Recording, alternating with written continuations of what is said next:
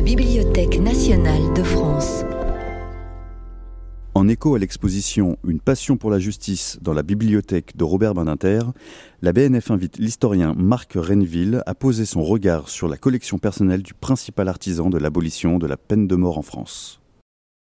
Oui, merci beaucoup euh, à vous euh, d'être euh, présent ce soir. Je voudrais passer quelques petites minutes à, remercier effectivement d'une part, enfin plusieurs personnes, d'une part l'équipe de toute l'équipe de la bibliothèque de l'Arsenal parce que c'est un magnifique euh, lieu que de pouvoir euh, euh, parler ici et d'avoir également du, public. Et pour avoir facilité la, tenue de cette conférence un peu particulière, vous, vous, le verrez, en tout cas à deux voix, comme cela a déjà été annoncé. Je, je, tenais tout particulièrement à ce que nous ayons cette, cette double, parole, et, même un peu plus, vous allez le voir.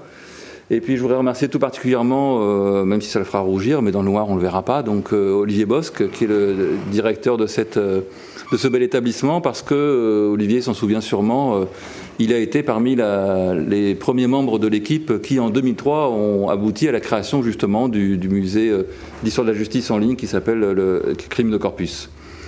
Euh, et dans lequel on trouve à la fois des, expositions, notamment une exposition sur l'histoire de, la peine de mort en France de 1789 à 1981, une exposition que j'avais fait avec un, collègue qui s'appelle Jean-Claude Farcy, qui est un très grand historien de la justice, qui est décédé euh, l'année dernière. Et vous trouverez également sur ce site, j'y reviendrai en, fin de conférence, une, très belle base de données sur les complaintes criminelles qui a été initiée donc par mon complice du soir, euh, Jean-François Maxou Hensen. Et puis, euh, donc, euh, en fait, euh, la commande qui avait été faite par Olivier, ou plutôt l'invitation, c'était effectivement de porter un regard d'historien sur la collection de Robert Badinter, qui est une collection qui est donc exposée ici avec un nombre de, pièces tout à fait intéressantes. Évidemment, quand on fait déjà quand on fait une collection, on fait des choix. C'est-à-dire qu'il y a des choses qu'on achète, il y a des choses qu'on n'achète pas, il y a des choses qu'on prend et des choses qu'on laisse. Donc il y a déjà une première subjectivité à l'œuvre, évidemment, dans, ce qu'a rassemblé Robert Badinter. Évidemment, sa bibliothèque n'est pas exposée complètement ici, donc il y a également un choix dans l'exposition. Donc si vous voulez, il y a un double choix qui a été fait.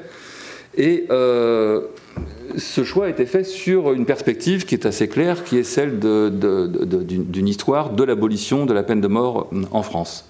Alors ce qu'il faut rappeler, c'est que si effectivement l'histoire finit bien, pour ce qui est de la peine de mort en France, c'est-à-dire elle termine quand même récemment, le 9 octobre 1981, 40 ans, ça peut paraître loin pour les plus jeunes, mais euh, les plus âgés ici l'ont connu, ce, ce, temps de l'abolition.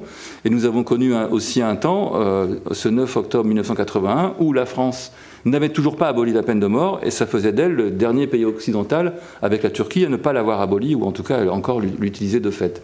Et donc, euh, il y a un premier paradoxe qui est que la France est probablement le pays qui, en Europe occidentale et peut-être même dans le monde, a le plus euh, eu de voix contre la peine de mort au XIXe siècle et en partie au XXe siècle, et finalement, ça a été le pays qui l'a aboli relativement tardivement.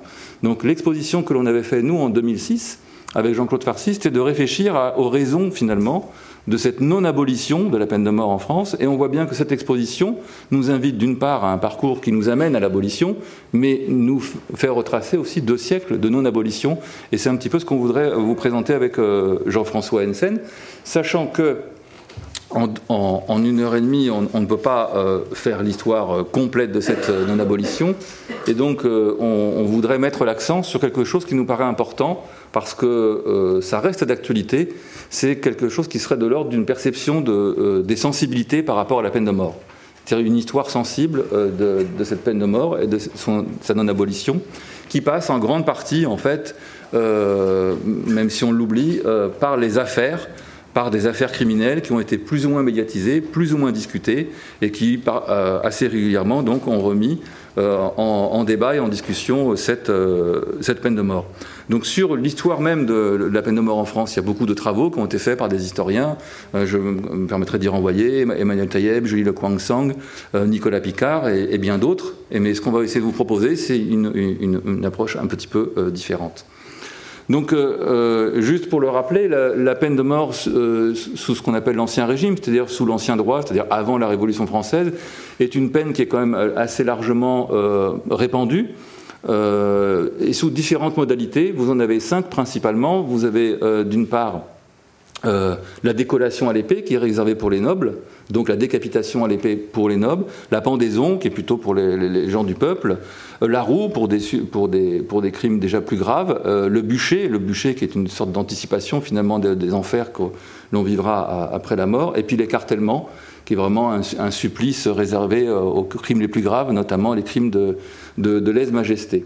Puis il y a un autre point qui est important aussi euh, sous l'ancien droit, c'est qu'il y a beaucoup d'incriminations passibles de cette peine de mort. En, 1789, euh, le juriste Pastoret en, recense 115, donc je ne vais pas les énumérer. Mais il faut savoir, comme vous le voyez sur ces images, hein, que la peine de mort est aussi une peine qui est administrée en public, Hein, c'est une peine qui vise à, effrayer, à effrayer hein, les, méchants et, qui, est démonstrative et qui, travaille le corps aussi, hein, qui est très, important. Euh, c'est pas comme ça que je vais faire. Hop c'est comme ça. Euh, cette peine de mort, donc, faut pas non plus s'imaginer qu'on a un ancien régime qui serait sanglant où on administrerait la peine de mort comme ça, un petit peu en, riant et avec facilité. Il y a tout un système qu'on appelle de preuves légales euh, qui euh, est d'économie très très fine sur les raisons de l'administration de la peine de mort, sur on pèse le pour et le contre, les circonstances aussi des actes. Donc euh, ne, commettons pas cette erreur de croire que notre période est tellement mieux qu'avant, et tellement mieux que le, jour de précédent, etc. Sous si je prenais l'exemple de l'époque médiévale, on s'apercevrait que c'est une, époque qui est qui, n'a pas cette perception de châtiment euh, des, corps. Ça, arrive avec la centralisation de l'État. Donc il faudrait mettre beaucoup de nuances. Mais disons que si on veut simplifier, sous l'ancien droit, il y a beaucoup de possibilités pour arriver à une peine de mort qui va être une peine publique et euh, euh, qui vise à produire des supplices. Mais au XVIIIe siècle, on a un grand mouvement quand même de réforme qu'on appelle donc, vous savez, qui s'inscrit dans l'époque des Lumières, et qui est un mouvement de, de, critique par rapport à la justice pénale, où on commence à parler de crimes juridiques, c'est-à-dire ce sont des crimes qui sont permis par la loi. Par exemple, la torture, c'est une pratique qui est considérée par un certain nombre de philosophes comme étant quelque chose qui n'aboutit qu'à finalement qu'à exempter les méchants, les gens les plus insensibles à la douleur euh, du crime, et par contre à punir des personnes qui sont particulièrement civilisées, donc particulièrement sensibles justement à la douleur, et, etc.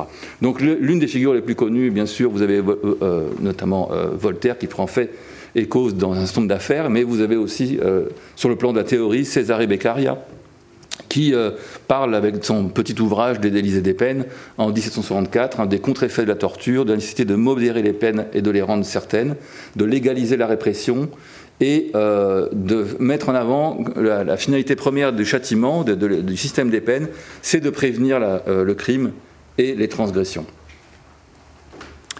Et j'ai fait des bêtises là, mais je crois que là,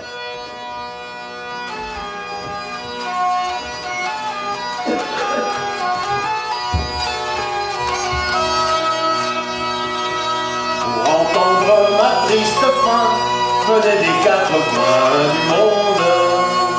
J'ai trop aimé un libertin, de ma famille j'ai fait la honte. Je n'écoutais pas mes parents, mais aujourd'hui je m'en reprends. J'ai quitté souvent la maison sans écouter ma tendre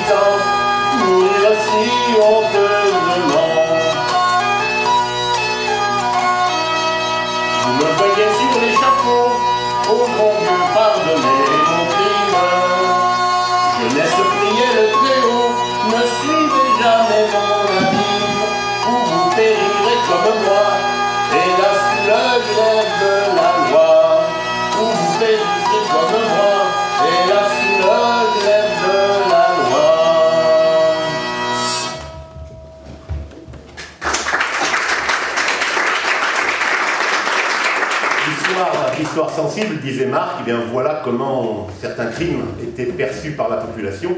Ceci, mesdames et messieurs, est une complainte criminelle. La rédaction à la première personne est un artifice rhétorique. Ce n'est pas la criminelle qui l'a écrit pour diverses raisons, mais c'est jusqu'au milieu du 19e, c'est ainsi que l'on chantait les grandes affaires criminelles à la première personne. La complainte était le moment où le criminel venait demander euh, qu'on le pardonne, qu'on l'absolve de ses crimes avant d'être, avant d'être exécuté. Je disais que ce n'est pas la criminelle qui l'a commis parce que cette complainte, elle est là. Vous voyez, on aperçoit la petite guillotine, elle est là dans cette vitrine. Elle fait partie de la collection de Robert Badinter et c'est un fait divers imaginaire en fait. On a bien cherché, elle a été imprimée sous la Restauration, mais elle est parfaitement plausible pour un crime d'infanticide tel qu'il pouvait être commis sous l'Ancien Régime ou au début du XIXe siècle. Mais j'en ai assez dit, je laisse la parole à votre Merci Jean-François. Donc, euh, euh, on va essayer d'av- d'avancer un petit peu dans le temps. Donc, euh, après l'ancien régime, vous savez, puisqu'on est dans, un lieu aussi, bibliothèque de l'Arsenal, qui en, qui en préserve les archives, euh, on, arrive à la Révolution française qui, qui débute, en tout cas symboliquement, c'est la mémoire, en tout cas dans, dans- la population qui, qui- qui- en reste, euh, par la prise d'une prison d'État, la Bastille et euh, qui, donne en fait, euh, corps à l'importance que l'on accorde à la question de cette réforme justement de la justice. hein. Dans les cahiers de doléances, il y a deux demandes principales. La première, c'est la réforme de l'impôt, et la deuxième qui vient immédiatement après, c'est la réforme de la justice. Donc, euh, euh, sous la Révolution française, en tout cas au début, au printemps de 1791, on discute de, la, de la nécessité de réformer la, loi et notamment d'un nouveau code pénal. Il n'y avait pas de code pénal en France avant, mais il y avait, il y avait quand même des lois. Et donc l'idée, c'est d'avoir un code euh, absolument clair. Et on discute à cette occasion de la nécessité ou pas de maintenir la peine de mort. J'ai dit tout à l'heure que Beccaria était pour la modération des peines, mais il faisait une, exception pardon, à l'abolition de la peine de mort pour les cas de, personnes qui s'opposaient à la, loi euh, générale, finalement, qui s'opposaient à la société elle-même. Il disait ces opposants, qu'on n'appelait pas encore opposants politiques, eh bien, malheureusement, s'ils veulent absolument renverser la société dans laquelle on est, pour eux, on maintiendra la peine de mort. Mais dans tous les autres cas, les cas qu'on appellera plus tard de droit commun, on, devait abolir la, peine. Quels étaient les arguments de ceux qu'on n'appelle pas encore les abolitionnistes? D'abord la peine de mort, elle est liée au régime despotique et tyrannique. C'est-à-dire que dans toutes les tyrannies, dans tous les lieux où on opprime le peuple, la peine de mort existe. Qu'ensuite elle est cruelle, effectivement, on a dit qu'elle était publique, qu'elle était euh, euh, souvent agrémentée entre guillemets de, supplices. hein.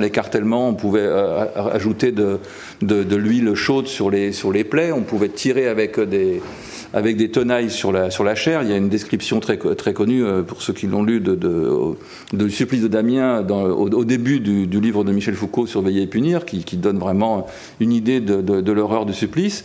On considère qu'elle est inefficace et inutile parce qu'elle finalement n'est pas dissuasive et on a l'argument de dire que euh, notamment par exemple au Japon, je ne suis pas bien sûr qu'ils aient vérifié, mais en tout cas on dit sous la Révolution française qu'au Japon c'est un lieu où on applique le plus la peine de mort et c'est finalement le lieu où il y a le plus de criminalité. Comme je dis, je ne suis pas sûr qu'ils aient vérifié. Euh, elle n'est pas dissuasive, c'est-à-dire que euh, si elle était dissuasive, ben, les, endroits où on l'applique, euh, on devrait voir la criminalité baisser. Or, ce n'est pas le cas. Et puis elle fait peser évidemment, et ça c'est un argument auquel les juristes et les magistrats sont très sensibles, elle fait peser sur la justice le spectre de l'e- l'erreur irréparable, évidemment. si on punit de la peine de mort quelqu'un qui n'est pas coupable, on ne pourra pas réparer l'erreur si on s'aperçoit qu'il était innocent du crime dont, on l'accablait.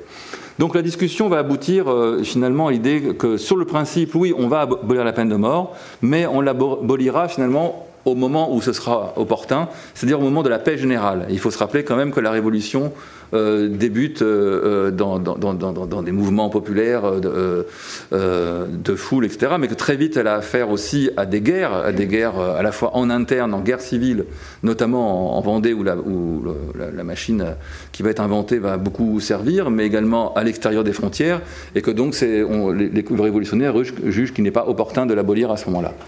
La deuxième grande invention, évidemment, importante de la, Révolution française, en tout cas de ses débuts, euh, en plus de cette idée qu'on pourra abolir très prochainement la peine de mort, du moins l'espère-t-on, c'est cette machine qui, finalement euh, euh, produit l'égalité devant la mort, hein, puisque c'est la décapitation pour tous, donc c'est finalement l'administration de la peine de mort qui était réservée autrefois aux nobles va être possible pour tout le monde. Euh, alors on l'appelle la guillotine, comme vous le savez, le docteur Guillotin se serait bien passé de, cet adjectif, puisque finalement il n'en est pas le, réel inventeur, puisque c'est le docteur Louis et euh, Tobias Schmidt, un facteur de clavecin, qui ont mis au point la dernière machine qui va être utilisée. Mais elle introduit aussi autre chose qui est très important et sur lequel les bourreaux de l'époque avaient beaucoup insisté, c'est-à-dire que euh, si vous voulez, quand on n'avait pas inventé la guillotine, mais qu'on avait adopté le principe que la peine de mort devait être une décapitation simple, il avait dit il y aura du boulot. Parce que si moi je dois décapiter à l'épée euh, des personnes, sachant que c'est une opération qui n'est pas simple, il faudra beaucoup de, il faudra beaucoup de bourreaux, etc. Donc cette machine, qu'est-ce qu'elle introduit? Ben, C'est la possibilité de, de, mise à mort en série en fait. C'est très simple, on appuie sur un bouton, le mouton, comme on l'appelle, tombe, et la tête tombe et, la mort euh, s'ensuit. Il y a aussi l'idée physiologique que c'est une mort... Euh, beaucoup plus, beaucoup plus immédiate hein, que, par exemple, les machines qu'on invente à l'époque aussi. On invente des machines à étrangler, des possibilités de machines à suffoquer. On fait beaucoup de comparaisons aussi, notamment chez les médecins, avec la pendaison. Et la pendaison, c'est plus terrible parce qu'il y a une asphyxie douce, tandis que la, la décapitation, c'est évident. Alors les partisans de la pendaison disent d'autres choses. Bref. Et il y a aussi beaucoup d'expériences, j'y reviendrai, sur, euh, vous allez voir, sur les cadavres qui sont produits évidemment par ces temps euh, troublés. Et puis là, vous avez à côté évidemment un document qui est issu de la collection donc, euh, de Robert Banater sur la Déclaration des droits de l'homme.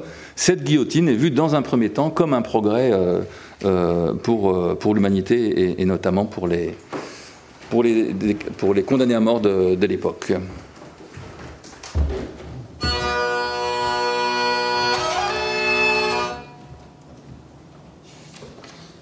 Ces complaintes étaient portées par des feuilles qu'on appelait les canards. C'est pour ça que j'utilise une feuille.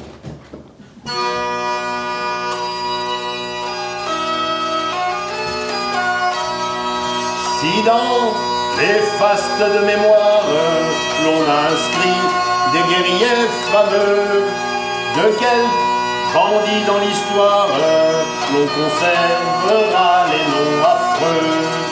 Celui du jeune Pierre Rivière, dont je vais vous tracer les forfaits, en horreur à la terre entière, il y figurera pour jamais, en horreur à la terre entière, il y figurera pour jamais. À peine à sa vingtième année de sa mère, il trancha la jour et de sa sœur infortunée de la vie, il arrêta le cours. Sa pauvre mère, elle était enceinte quand il commit l'assassinat. En entendant cette complainte, chacun d'entre vous il frémira.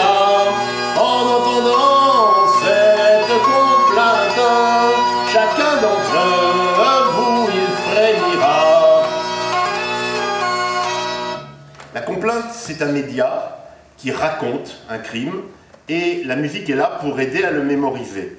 Néanmoins, ce n'est pas une chanson imprimée par des imprimeurs de musique, car c'est une chanson sur timbre, c'est-à-dire qu'on réutilise une mélodie préexistante, ce qui permet à n'importe quel imprimeur d'imprimer le texte d'une complainte et de rajouter l'air du chien fidèle. Je pense qu'il n'y a personne dans la salle qui connaît l'air du chien fidèle. D'ailleurs, j'ai chanté cette complainte sur l'air de Tout t'en souviens-tu, que tout le monde connaît naturellement, parce que c'est un air du chansonnier de Bro, un, chansonnier du 19e, qui a exactement la même coupe que euh, l'air du, chien fidèle que je n'ai pas réussi à retrouver de façon certaine. Donc nous sommes là dans le monde des chansonniers, les artisans faiseurs de chansons, et vous connaissez la différence entre un compositeur et un chansonnier. Le compositeur, il compose ex nihilo. Le chansonnier, c'est un artisan, il travaille sur un gabarit. L'artisan a des gabarits, et ben, le chansonnier, il a la découpe de, la mélodie qu'il va utiliser. Il n'a pas à se poser de questions pour la longueur des vers, c'est la musique qui le dit.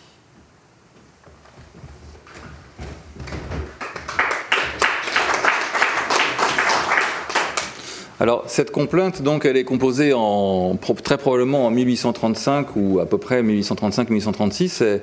Elle fait référence à une affaire criminelle qui était euh, connue à l'époque et qui a été redécouverte dans les années 70 par les, historiens. Il s'agit de l'affaire Pierre Rivière et je vais vous en dire un mot parce qu'elle s'inscrit justement dans une époque, 1835, donc, où finalement en France, on a un nouveau code pénal. Euh, il y a eu un premier code en 1791, il y a eu un code intermédiaire dont je vous fais grâce en 1795, et il y a surtout un code sous Napoléon euh, Ier en 1810, qui est un code pénal qui va tenir jusqu'en 1994 avec des modifications, mais surtout de ce qu'on appelle des lois spéciales, c'est-à-dire des lois qui vont s'ajouter à ce code et qui vont venir euh, modifier un certain nombre de dispositions, notamment sur les travaux forcés, sur le sursis, sur la récidive, euh, etc.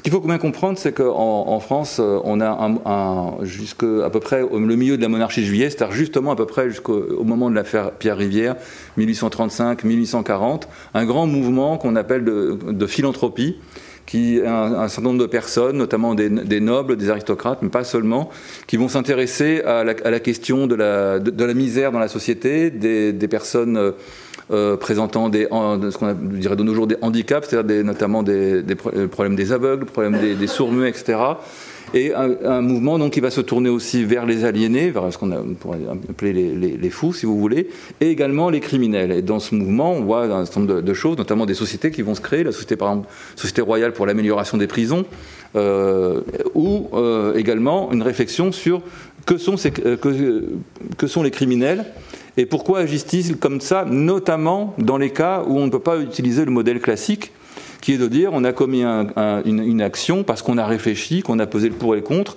et qu'on a considéré qu'on a tiré un gain de l'action, et puis même si c'est une action, donc une infraction, on a estimé que le gain serait plus important que le risque encouru de subir une peine.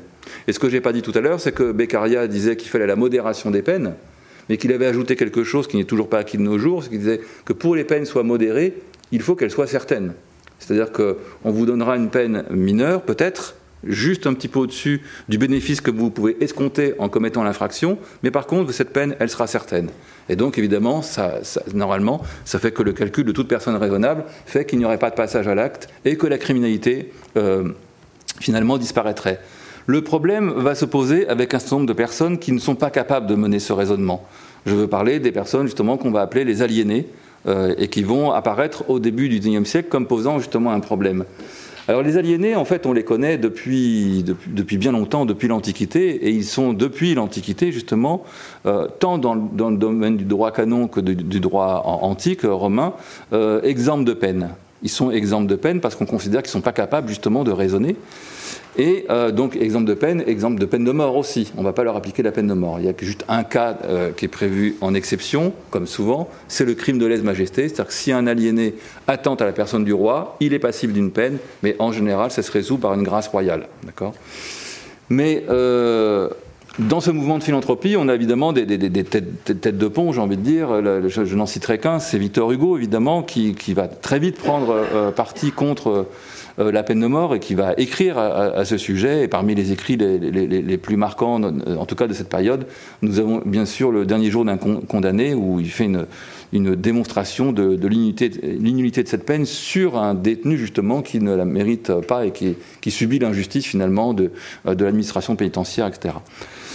Mais moi, je voudrais vous parler d'autres affaires. Euh, euh, évoquer justement ces cas de crimes qui sont commis sans motif apparent, c'est-à-dire des personnes qui reconnaissent les, faits, c'est-à-dire qui, reconnaissent bien qu'elles sont les auteurs de l'infraction pour lesquelles elles sont poursuivies, qui admettent même qu'elles sont passibles d'une peine, voire d'une peine de mort, qui ne vont pas le contester, mais quand on va leur dire, mais alors pourquoi vous avez fait ça, elles vont être incapables de produire une explication.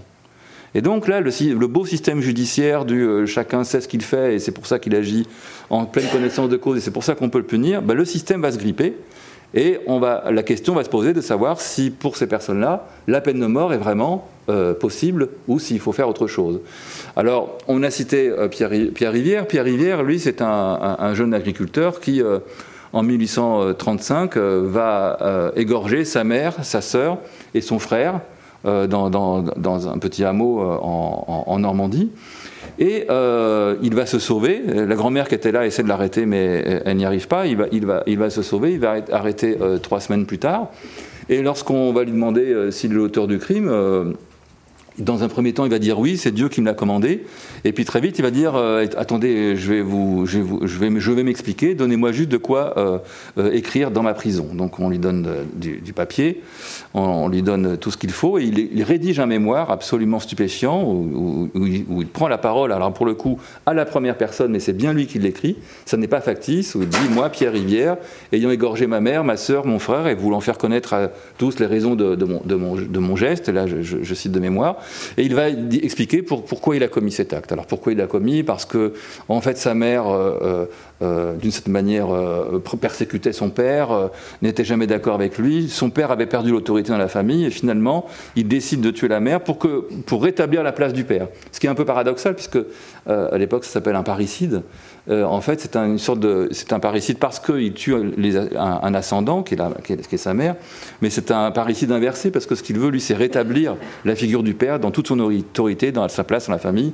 Et alors, c'est quelqu'un qui plairait beaucoup aux féministes de nos jours, parce qu'il disait, depuis que les femmes ont pris le pouvoir, au XIXe siècle, c'est, la société est perdue. Donc, il avait vraiment une vision très précise des rôles dans la famille, et donc, euh, il a agi pour cette raison-là. Alors, est-ce que cette raison en, fait un être responsable? On s'interroge parce qu'en même temps, ce n'est qu'un agriculteur, euh, un, jeune cultivateur qui a, très peu de, connaissances euh, livresques. C'est déjà étonnant qu'il sache lire et, écrire et qu'il puisse s'exprimer de cette manière-là. Et donc, il va y avoir un doute. Alors, euh, j'ai envie de dire, comme très souvent, on va avoir deux experts médecins.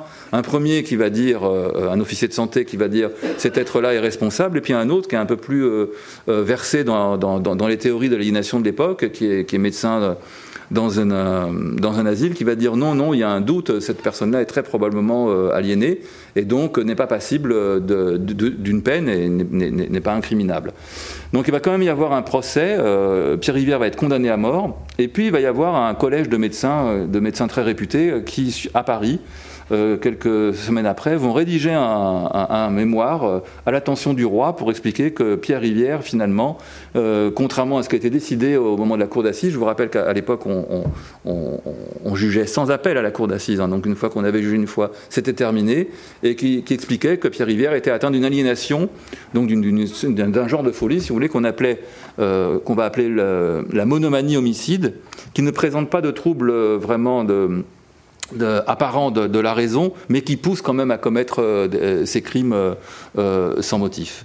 Et donc Pierre Rivière, sur cette base-là, va être gracié par le, roi, et lui, en prison, à la maison centrale de, de Caen, va finir par se pendre en fait en, 1840. C'est-à-dire que lui, il voulait la peine de mort. Et c'est très intéressant aussi de rappeler ce, comportement de certains criminels qui parfois agissent pour aller à la peine de mort. Et, c'est un des éléments de non-dissuasion de la peine de mort, c'est que lorsque vous avez des personnes qui ont décidé de mourir en commettant un acte, eh bien, c'est certainement pas le, fait qu'on leur donne cette, euh, cette, récompense à la fin qui va les arrêter, évidemment, puisque c'est ce qu'ils euh, recherchent. Alors les autres cas, je passerai plus rapidement. L'affaire Salomé Guise, c'est une, euh, une, mère qui tue son enfant, qui, qui en découpe la, jambe gauche pour euh, qui en mange une partie, puis qui garde l'autre partie, qui la met dans la soupe aux choux pour son mari le soir quand il rentre du travail des champs. Et là encore, évidemment, stupeur euh, du, magistrat qui va, qui va faire l'instruction, donc il va demander pourquoi elle a commis cet acte. La pauvre Salomé Guise va dire euh, j'en sais rien, c'est bien moi. Alors on va chercher des raisons raisonnables, c'est-à-dire euh, est-ce qu'il manquait des poules dans le poulailler, est-ce qu'il y avait une famine, quelque chose? Non, pas du tout. Et donc là encore, on va se poser la question de, la raison euh, ou de, plutôt de la déraison euh, du geste. Et puis le sergent Bertrand, pour mémoire aussi, c'est quelqu'un alors qui lui ne tue personne, mais qui fait des profanations de sépultures euh, dans le cimetière du Montparnasse, donc à, Paris, en 1847. Ce qu'il fait, c'est qu'il repère les, enterrements de, jeunes femmes, et puis le soir, il va au cimetière, il prend son sabre de sergent, il ouvre le cercueil, il éventre le cadavre et il a une jouissance sexuelle dessus. Et la grande question qu'on se pose, c'est de savoir bah, si cette personne est raisonnable euh, ou pas. Alors il n'est pas passible de la peine de mort, je dirais c'est quasiment l'inverse, parce qu'en fait, euh, profanation de sépulture, euh, ce qu'il a en cours, c'est, je crois, un ou deux ans de, prison au maximum. Et donc c'est ce qu'il aura, et pourtant il, apparaît comme étant quelqu'un qui, qui, est effectivement en déraison. Donc la question de la peine de mort pour un Pierre Rivière, pour une Salomé Guise, pour les médecins, à l'époque, pose la question justement du crime juridique. Si on les responsabilise, on commet un crime juridique parce qu'en vérité, ces personnes sont des malades, entre guillemets, en tout cas, doivent être secourus, on doit les aider plutôt que de les punir. Donc vous avez une sorte de paradoxe euh, dans cette idée que les crimes les plus abominables sont commis par des personnes qui ne sont pas responsables et qui ne sont donc pas euh, punissables. Et pour elles, alors, vous allez dire, mais c'est quoi la solution? Eh bien, j'ai envie de dire, déjà à l'époque, on imagine quelque chose qui serait de l'ordre d'asiles spéciaux, qui seraient ni des prisons, ni vraiment des asiles, mais des lieux où on pourrait tenir ces personnes en bonne sûreté pour la société, mais où aussi on essaierait de, les, si possible, de les, de les observer, de les guérir euh, de, leur comportement. Euh, autre chose aussi qui est important, je dis que la guillotine euh, euh, euh, tournait pas mal sous la Révolution, comme vous le savez, il y a le moment évidemment terrifiant de, la terreur où, les têtes tombent régulièrement. Mais il y a aussi, au XIXe siècle, il n'y a pas que la peine de mort, il y a aussi des, peines, notamment les bagnes. Les bagnes portuaires fonctionnent en France jusqu'aux années 1850, 1860, 70, avant que l'on ouvre les bagnes outre-mer en Guyane et en Nouvelle-Calédonie. Mais il y a aussi l'idée que euh, puisque je l'ai dit, la Révolution française euh, prévoit que les peines permettent l'amendement euh, des condamnés, ça veut dire qu'il faut faire quelque chose avec les condamnés pour qu'ils reviennent à la société en étant finalement des honnêtes gens. Et comment on les transforme? Eh bien, l'idée de, la transformation passe par la mise au travail. Et donc le travail forcé, ce qu'on appelle aussi au bagne portuaire la grande fatigue, la petite fatigue va, être mise en place. Petite fatigue pour les les détenus qui sont récompensés par leur comportement, et puis grande fatigue pour les, costauds qui, qui, refusent la discipline, et cela on les met vraiment aux travaux les plus durs. Et puis évidemment, euh, tout un système de justice à l'intérieur des lieux de détention système judiciaire, euh, enfin de justice plutôt, qui est purement administratif et qui n'est pas contrôlé justement par, euh, par la justice euh, de l'extérieur. Donc vous avez dans les bagnes, dans les prisons, des systèmes de punition qui se mettent en place et qui sont souvent assez sévères avec des systèmes de cachot, des systèmes de fer ou, comme vous le voyez là, c'est issu donc de la collection Robert Badinter, les, les, croquis de Pierre les, tueurs sur, sur, les bagnes avec la, bastonnade qui est donnée euh, pour souvent des indocilités ou des, rébellions. Et vous allez à droite également un document très intéressant issu de, la collection qui est un registre matricule, parce qu'évidemment les personnes, eh bien, il fallait les, les identifier, savoir pourquoi elles étaient là, pour combien de temps, avec tout un système légal de registre d'écrou, euh, pour pouvoir les, leur faire bénéficier éventuellement aussi euh, de grâce lorsqu'elles se comportaient bien. Et puis enfin, les décapités vont avoir un usage, euh, je dirais quasiment. Euh, on va trouver une utilité finalement à la décapitation, c'est-à-dire euh, la prise de corps par les médecins. Hein, on va, les décapités vont servir pour des expériences, alors à la fois dans le domaine de l'art, pour représenter la physionomie du décapité, vous en avez un exemple là aussi, et puis vous allez avoir toute une série de, de prises sur les corps, puisque comme les corps des suppliciés euh, sont, finalement, peuvent être demandés par les familles, mais c'est finalement pas si souvent le cas, eh bien, ils vont se retrouver dans les amphithéâtres de médecine pour des dissections, pour des autopsies et pour également des expériences, par exemple des, expériences de galvanisme. Vous connaissez tous euh, l'histoire de, Frankenstein, c'est-à-dire euh, ce docteur qui redonne vie à un cadavre en y mettant de l'électricité. Eh bien, on va électrifier aussi les corps des cadavres pour voir si des fois ça bougerait pas, etc. on est vraiment dans cette époque-là. Et puis également, euh, toutes sortes une science aussi qui va se construire autour de, cette euh, prise de corps finalement sur les, cadavres, qui s'appelle la phrénologie, et qui va penser qu'on peut reconnaître les talents, les penchants, les facultés des personnes par, par la conformation du crâne, parce que le crâne recèle un cerveau qui a lui-même des localisations fonctionnelles, et par exemple l'instinct carnassier qui se trouverait au-dessus de l'oreille. Alors ils ont un système symétrique, donc l'instinct carnassier est ici, et s'il est très développé, ça fait de vous des personnes qui auraient des tendances criminelles. D'accord? Une tendance. alors, quand on dit tendance criminelle, ça ne veut pas dire que ça fait de vous forcément des, tueurs qui vont finir à la guillotine. Il faut que vous trouviez à ce moment-là, si vous avez cette tendance, un, métier en société légitime qui va vous permettre d'assouvir votre penchant, évidemment, sans être dans l'illégalité. Alors, me dire, bah oui, alors quoi, c'est quoi? Bah, Par exemple, charcutier, boucher ou général d'empire, voilà des, exemples qui étaient donnés pour pouvoir assouvir la volonté de tuer en restant dans les, normes de la légalité. Alors, vous voyez, je vous ai fait sourire, c'est évidemment à dessein. Mais c'est pour vous dire aussi que euh, ces théories peuvent nous servir de nos jours. C'est-à-dire que si on nous sort l'idée, sans être même neuro, euh, neurobiologiste ou quoi, qu'il y aurait peut-être un centre de l'agressivité qu'on trouverait dans le cerveau humain qui nous permettrait de prévenir le, crime. Moi, j'ai des, des, doutes, parce que ce centre de l'agressivité, peut-être qui permet à des personnes d'avoir de très belles places dans nos sociétés, et que dans ces cas-là, on les trouve très bien, et puis que dans d'autres cas, ben, on le trouve moins bien. Donc finalement, cette naturalisation, évidemment, des comportements déviants euh, ne fonctionne pas. Alors vous avez aussi au, milieu là, les trois pièces de choix pour les phrénologistes, c'est-à-dire un moulage sur ce qu'on appelle sur nature, euh, et puis évidemment la pièce maîtresse, c'est le crâne lui-même. Alors je ne vous donnerai pas tous les exemples de, cérémonies funéraires euh, très officielles au XIXe siècle qui ont eu lieu avec le défilé euh, du, cercueil sans que le corps soit dedans, dans lequel on avait remplacé par un plâtre pour pouvoir récupérer évidemment le, le, crâne, parce que l'idéal c'est les crânes. Et puis aussi tout un folklore qui va se faire autour des moulages en cire et qui vont perdurer jusqu'au XXe siècle dans, des lieux évidemment qui vont petit à petit être des, lieux plutôt de, foires et d'expositions populaires où on montrera des têtes de guillotinés hein, avec cette idée que quand on regarde la tête d'un guillotiné finalement on voit la mort en face mais évidemment à la fois en face et à distance hein, puisque c'est pas nous qui l'avons euh, subi.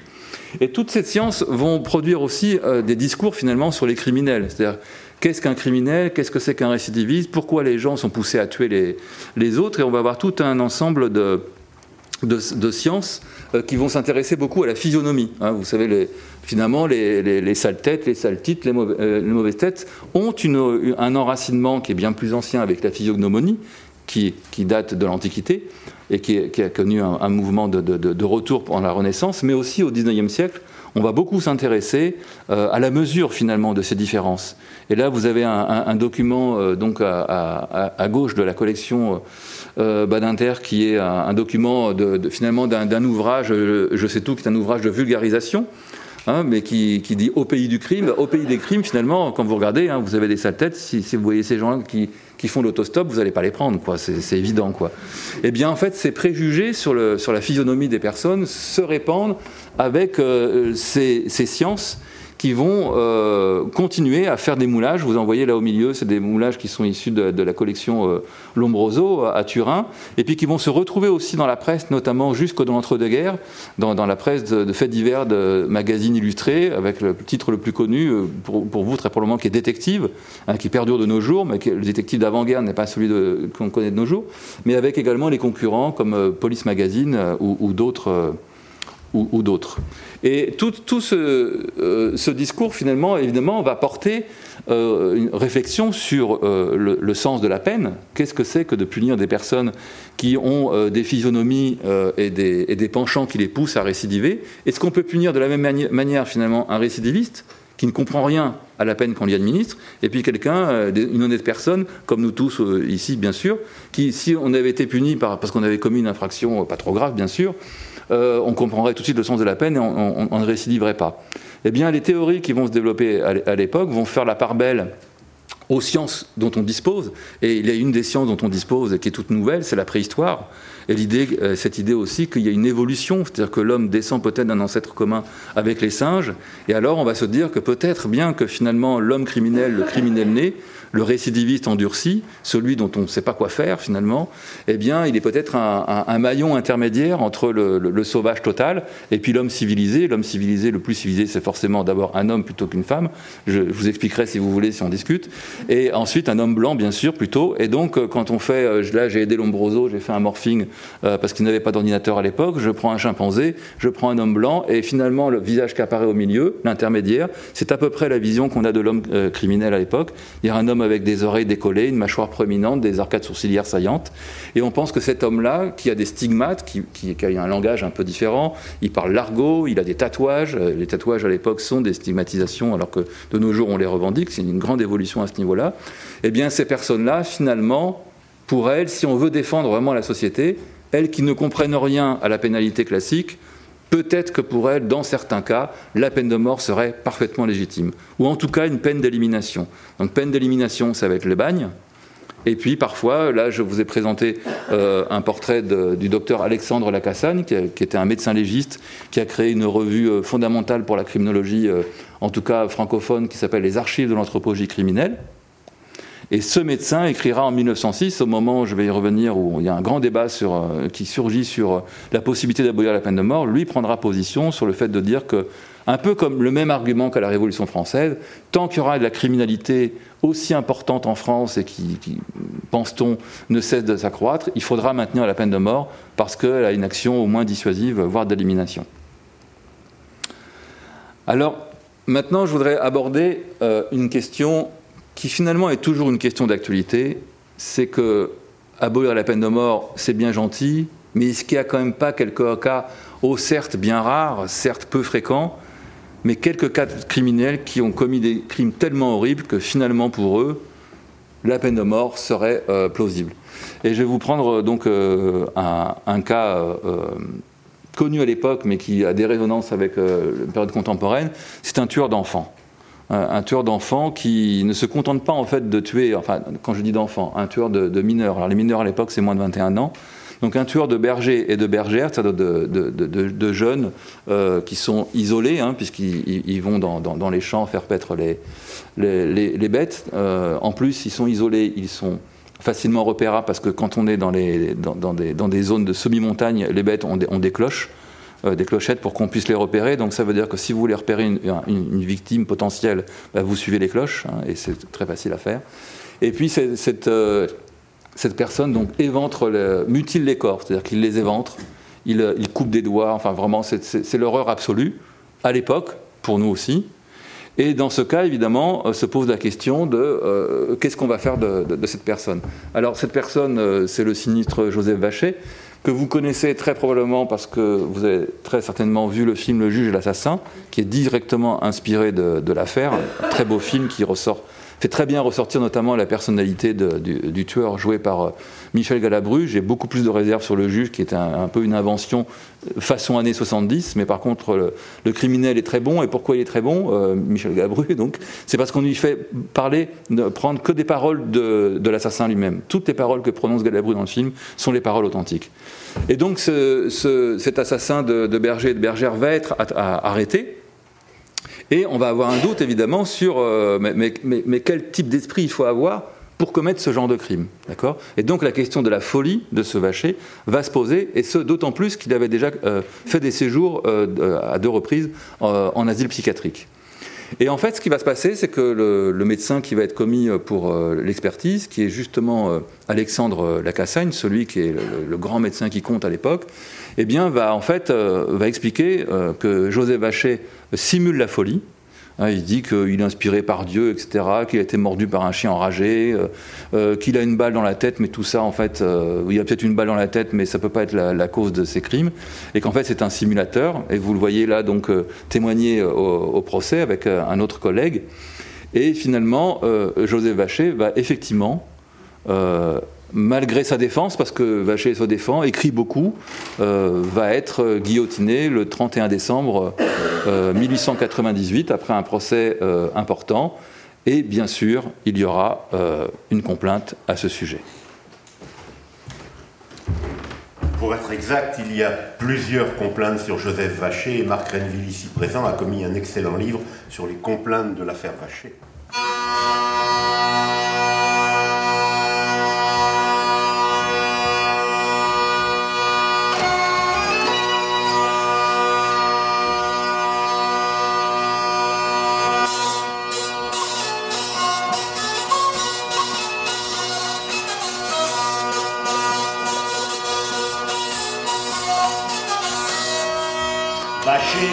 infâme, vient d'être condamné à la peine capitale. Il ne l'a pas volé, ce sinistre bandit a été raccourci. Déjà dans son jeune âge, Vacher montrait souvent les tristes apanages qui causèrent longtemps la douleur et l'ennui dans beaucoup de familles. Surtout les jeunes bergères qui gardaient leurs troupeaux furent victimes pauvres de cette de pourceaux dans les champs, dans les prés. Ils venaient les guetter.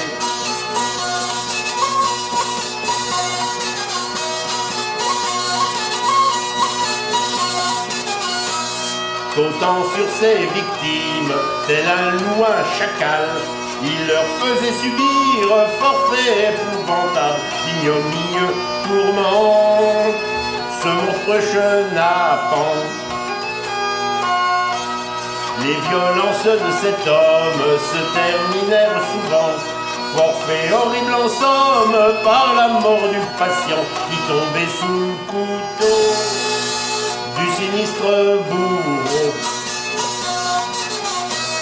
Mais la justice qui veille s'empara du bandit, lui va subir la peine, mettant fin à la vie d'un lâche d'un assassin, d'un horrible gredin. Mais voilà cause assise, vaché homme intrigant, simule la folie pour fuir le châtiment. Les jurés gens de cœur lui prouvent qu'il se leurre. Les familles des victimes peuvent se réjouir maintenant que ces horribles crimes ont reçu châtiment, fâché et condamné, bien des.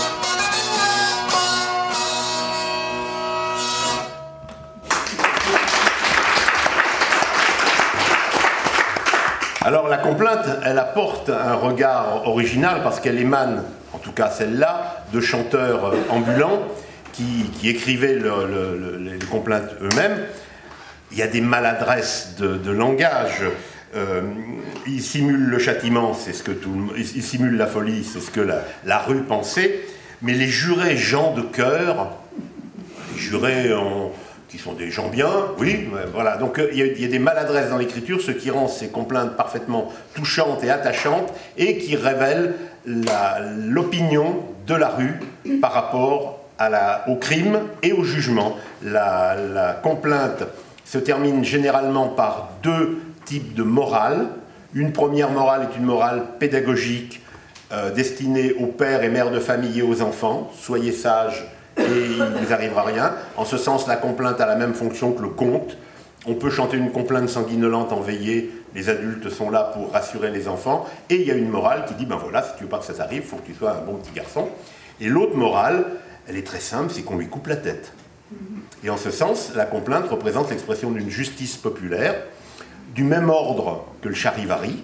Quelqu'un qui épouse une fille qui n'est pas de son âge doit être puni. La punition là est symbolique. Quelqu'un qui tue doit être puni et le groupe dit qu'on lui coupe la tête. Et c'est la complainte qui est le média qui transporte cette, euh, parole.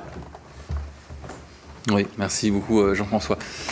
Oui, pour nous, c'est- c'est pour ça que c'est important de, de- de rappeler finalement ce fil de la complainte, d'une part parce qu'on a longtemps cru, nous historiens, que la complainte s'arrêtait assez tôt au, 19e siècle, et que, alors que finalement euh, elle court jusqu'à la veille de la Seconde Guerre mondiale, et que par ailleurs, comme l'a dit Jean-François, c'est vraiment un peut-être l'unique source de, pour percevoir l'émotion populaire euh, su- suscitée par le crime, et l'unique source aussi pour, pour saisir euh, la position finalement de, la population, évidemment en général, euh, mais euh, parce que ces complaintes font, ont, euh, beaucoup d'écho sur cette persistance finalement de la volonté populaire de la peine de mort, en tout cas pour ces crimes-là. hein. ça, c'est une évidence. Les complaintes qu'on les prenne sous la Restauration, sous la monarchie de Juillet, sous le Second Empire ou à l'époque de Bachelet à la Troisième République, comme, on l'a dit, la morale n'évolue pas s'il a, a tué il faut qu'il soit tué, c'est la loi classique du talion, ça, ça n'est pas euh, discutable. Et finalement, les seuls qui vont, entre guillemets, défendre Vacher, c'est-à-dire dire, qu'on n'aurait pas dû euh, le, guillotiner, c'est certainement pas les magistrats, ce ne sont pas non plus euh, les, les, politiques, hein. ce sont quelques médecins aliénistes, et ils sont assez peu en fait.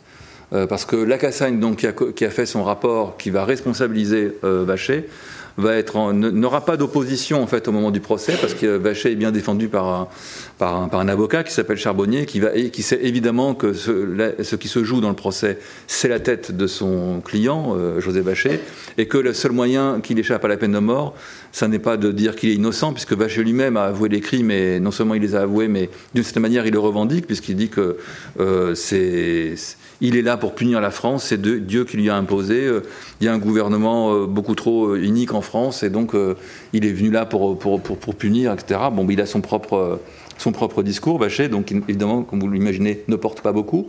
Mais par contre, lui, l'avocat, va faire appel à, à d'autres médecins aliénistes qui vont se récuser pour venir témoigner au moment du procès, mais il y en a un quand même qui est très connu, qui s'appelle Édouard Toulouse, qui est à Paris et qui, est en train de révolutionner d'ailleurs en partie euh, les théories de l'aliénisme et notamment de la prise en charge des, malades mentaux dans, les, asiles euh, pour dire qu'il faut qu'ils soient, si possible, de moins en moins possible enfermés et le moins longtemps possible, et qui va contester aussi les principes de l'expertise en disant qu'il faudrait qu'il y ait des expertises contradictoires sur ces cas-là, mais quand on l'invitera à venir, il dira ben oui, mais j'ai pas eu le temps. Et par contre, euh, une fois que Vacher sera condamné, il continuera à dire que Vacher n'aurait pas dû être condamné. Il y aura donc une controverse avec le docteur Lacassagne, qui sont donc deux, médecins puissants. Et la réaction de Lacassagne va être de faire un, ouvrage très rapidement, euh, vraiment euh, avant même qu'on ait les résultats des autopsies euh, du crâne, parce que là je ne l'ai pas montré, mais en fait, vous voyez donc le crâne guillotiné de, Vacher, mais le, crâne va être coupé en deux, le cerveau également, une partie va être conservée et une autre va être coupée en douze tranches qui vont être envoyés à 12 médecins différents pour justement faire l'autopsie, pour vérifier s'il n'y a pas une anomalie dans le cerveau qui permettrait d'expliquer les crimes de Vacher. Et alors, on ne va rien trouver, mais on va dire c'est pas parce qu'on n'a rien trouvé qu'il n'y a pas quelque chose, puisque de toute façon l'état de la science actuelle ne sera pas celui de la science dans 10, 20, 50 ans, et peut-être qu'on euh, pourra trouver quelque chose plus tard.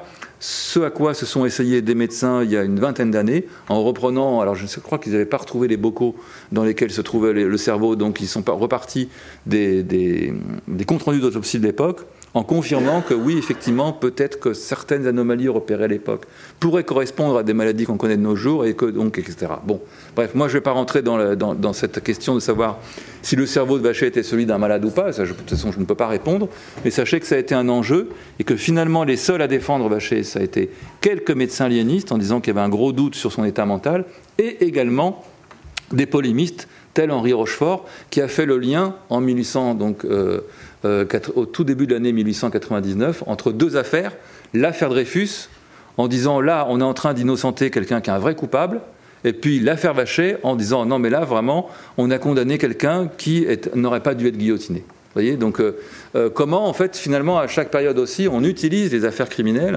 hein, pour, pour rentrer dans des jeux aussi de, de stratégie et de controverses sur sur la peine de mort. Euh, je voulais juste ajouter aussi quelque chose. Vous avez vu de la presse déjà là, ici le Petit Parisien.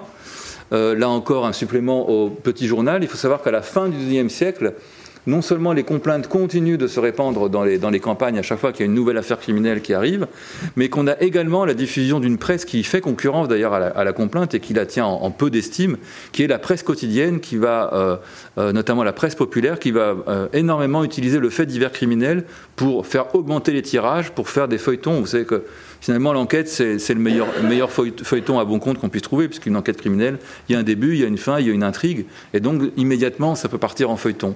Et donc, sur certaines affaires criminelles qui ne seront pas résolues tout de suite, ou l'affaire Bachet, qui va quand même courir sur presque un an et demi, eh bien là, il y a un effet d'aubaine, et on montre, vous voyez, on, montre Bachet se réveillant au, moment de, son exécution. Là, on fait quasiment euh, une, entre guillemets, c'est l'ancêtre de la bande dessinée. On a quasiment la petite histoire de Bachet hein, qui tourne dans les sur ces, sur ces choses-là. Et il faut savoir qu'évidemment, euh, on n'a pas besoin d'être lettré, de pouvoir savoir lire pour reconnaître d'une part Vacher, parce qu'il avait cette fameuse toque en, en, poil de lapin blanc, le blanc de l'innocence, bien sûr, parce que Vacher se disait innocent Pas, innocent en tant que non auteur des mais innocent en tant que je ne sais pas ce que j'ai fait, parce que c'est quelque chose d'autre qui me, qui, me, qui me travaille. Et puis donc, euh, cette presse, comme je vous le dis, qui va jouer un rôle très important dans, dans, dans, la suite.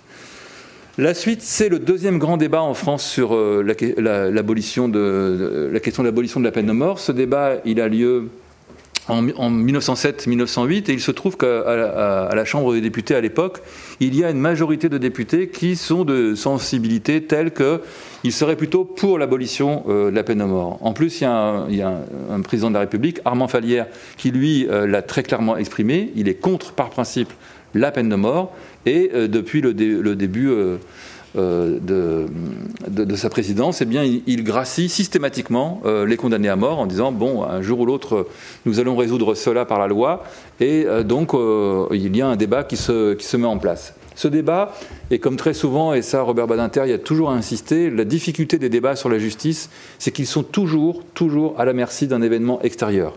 C'est-à-dire que euh, pour que l'Assemblée nationale traite de ces questions-là, il faudrait qu'elle soit sereine, et pour qu'elle soit sereine, il faut qu'elle soit quasiment imperméable à ce qui se passe à l'extérieur. Et ce qui se passe à l'extérieur, bah, ça peut être, euh, en l'occurrence, en 1907-1908, des, contestations sociales très importantes, euh, des grèves qui sont réprimées par la force, euh, des, troubles notamment euh, euh, viticoles, la question de la séparation de l'Église et de l'État, la, criminalité des jeunes de l'époque qu'on appelle les Apaches, parce qu'ils sont très cruels et qui, terrorisent les bourgeois, notamment dans Paris. On considère aussi qu'il y a une criminalité galopante parce que justement la, répression n'est pas si forte et qu'il faudrait donc serrer la vis. Vous voyez, je parle de la fin du XIXe siècle, bien sûr, et notamment pour la criminalité des, des jeunes, il faut quand même le préciser. On considère à l'époque qui sont de plus en plus jeunes et de plus en plus euh, brutaux et, féroces. Donc si c'était déjà le cas à la fin du XIXe siècle, je voudrais bien savoir quel âge devraient avoir les jeunes de nos jours pour accomplir des actes plus féroces encore que les Apaches à la fin du XIXe. Mais ça, c'est une question évidemment qui n'est pas posée, puisque nous sommes euh, dans l'histoire. Alors, euh, à la suite de... Dans ce cadre-là, je dirais, le, pire arrive, c'est-à-dire un, crime particulièrement odieux, qui est le crime euh, d'Albert euh, Soleillant. Euh, Albert Soleillant va, et vous voyez, c'est encore un crime d'enfant. Hein. donc on voit bien qu'on est en train de, passer d'un changement aussi de, régime dans l'échelle de l'horreur. On a parlé de sensibilité, hein. on est vraiment sur une histoire des sensibilités. Au début du XIXe siècle, euh, tuer un enfant ne suscite pas la même émotion qu'à la fin du XIXe siècle. Au début du XIXe, le, le crime le, plus terrible, le plus absolu, qui tient à la tradition d'une société patriarcale, c'est le parricide. Le parricide qu'on a évoqué avec Pierre Rivière. C'est vraiment le, crime le plus horrible, tel qu'on ne peut quasiment pas en parler. À la fin du XIXe siècle, on voit bien apparaître petit à petit un basculement vers les crimes d'enfants et notamment les crimes euh, d'enfants, un enfant assassiné avec des sévices sexuels ou violés ça heurte vraiment ce que Émile Durkheim, le grand sociologue de l'époque, appelle les états forts de la conscience collective. C'est vraiment typiquement le genre de crime qui, entre guillemets, peut faire recette aussi pour un journal, parce que si on en parle, ça va intéresser euh, la population. Et ça va d'autant plus l'intéresser que justement on a ce débat à l'Assemblée sur l'abolition de la peine de mort. Et donc euh, les journaux, et notamment euh, le petit journal, va, euh, va, va s'appuyer sur cette affaire d'une part pour la raconter. Donc je la raconte, mais très rapidement. C'est donc un, un, jeune homme qui, qui est marié d'ailleurs, qui va qui va assassiner et violer une, une jeune fille de, de, 12 ans qui est la, qui, est la fille de, de, ses voisins, en fait, donc il connaît, qui sont quasiment amis. Et puis il va la découper en morceaux, il va déposer le, le, corps à la consigne de boucherie de, de la gare de l'Est, et puis, euh, et puis il va être arrêté très rapidement. Puis bon, il va, il va avouer euh, sans, en disant oui, mais en fait je voulais pas la tuer, mais j'avais peur qu'elle parle. Enfin bon, bref, etc. Et ce crime particulièrement horrible va être monté en épingle par le Petit Journal, qui en plus va proposer un référendum aux lecteurs du Petit Journal avec des systèmes de primes pour répondre à la question euh, à la fois simple et définitive êtes-vous pour ou contre l'abolition de la peine de mort? Et le résultat, évidemment, euh, bah, il va être que les lecteurs du petit journal vont répondre à une majorité écrasante qui sont pour le maintien de la peine de mort.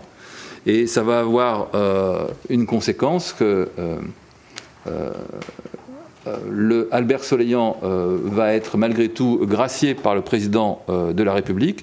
Il faut savoir qu'il va aller au bagne de Guyane et qu'il va mourir en 1920, mais qu'il va y avoir en fait tout un mouvement de population qui, une manifestation d'ailleurs qui va marcher sur l'Elysée sur pour contester la décision du président de la République, où on va dire finalement quasiment le, président de la République et les juges sont complices de, de et quasiment ces, élites sont, des assassins. D'accord? Donc vous avez une, vision extrêmement euh, euh, brutale d'une réaction qui, a été vraiment enflammée, embrasée euh, par la presse de l'époque. Et puis le résultat aussi, c'est que finalement, à la Chambre des députés, bah, comme vous savez, ces gens-là sont élus, quoi. Et donc, ils font évidemment un petit peu attention aussi à ce qu'ils pensent être l'état de l'opinion publique. Et ce qui va se faire, c'est qu'entre l'idée qu'on a une crise de la répression et que les, politiques devraient taper de plus en plus fort sur euh, la criminalité, l'affaire Soleignant et la question des appages qui inquiètent tant euh, euh, à l'époque, eh bien, on va, décider de maintenir la peine de mort en, en, 1908. Et vous voyez l'illustration extrêmement intéressante que publie le Petit Journal pour célébrer finalement le maintien de la peine de mort, c'est qu'au moins elle fera peur aux Apaches. C'est-à-dire que euh, non seulement elle sera utile pour les, futurs soleillants, mais qu'elle va faire aussi peur aux jeunes et que donc euh, à partir de, ce maintien, ils vont se tenir euh, à carreau. Et je crois qu'on va avoir une complainte à ce sujet.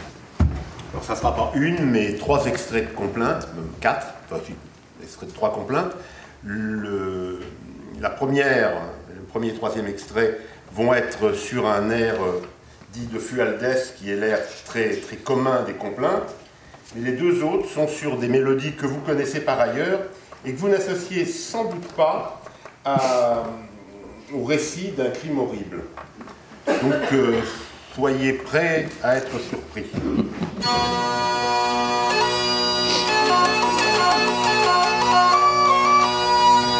Un épouvantable crime je veux faire le récit. C'est un sacripant maudit qui sans peur fit la victime d'une douce et belle enfant. N'ayant pas plus de douze ans, on était encore à table dans la famille Hermelding. Et l'ayant paru soudain en disant d'un air aimable Ma femme veut à l'instant mener Marthe à Bataclan.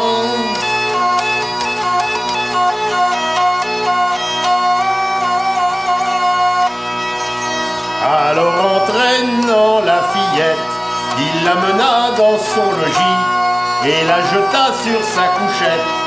Malgré ses larmes et ses cris, puis il la viola et l'assassina. Ce crime ignoble vous écœure, les gens en restent confondus. Pendant que la famille pleure, l'enfant qu'elle ne verra plus. Mais enfin la police arrête le misérable criminel. Il faut que justice soit faite pour cet être ignoble et cruel. Pas de reddition et pas de pardon. Faut que ce satire meure. Tous les discours sont superflus pour venger la mère qui pleure, l'enfant qu'elle ne verra plus. Le misérable satire avait violenté l'enfant. Il le nie, c'est évident, mais il a fait encore pire. De son poignard aux douleurs, il lui transperça le cœur. On ne peut penser qu'un homme puisse descendre aussi bas. Surtout on ne comprend pas qu'il puisse espérer en somme échapper au châtiment qu'il doit subir justement. Mais monsieur Falière, la gracier, cette grâce vous surpasse, vous agace et vous confond, fera germer de la graine de bagne dans les villes et les campagnes, et de rage à tout âge les mères en pleureront quand les soleillants tueront les fillettes qu'ils violeront. Il se la coulera douce et belle, sous les palmiers, sous les palmiers de la nouvelle. Viendra même salé moustille, un pensionnat de jeunes filles. Pour lui ce sera très chouette, ce gigolo, ce gigolo à gigolette. Leur apprendra le jeu nouveau, à jouer au diabolo. La morale de scandale, c'est tout le monde est furieux n'avoir pas vu sa sale mine sous le couteau de la guillotine. Cette crapule sans scrupule, rôtie à tout petit feu. On a passé malheureux, coupé le soleil en deux. Il se la coulera douce et belle, tous les palmiers, tous les palmiers de la nouvelle. Viendra même salé moussi à un pensionnat de jeunes filles. Pour lui ce sera très chouette ce gigolo, ce gigolo à gigolette, leur apprendre à jeu nouveau, à jouer au diabolo.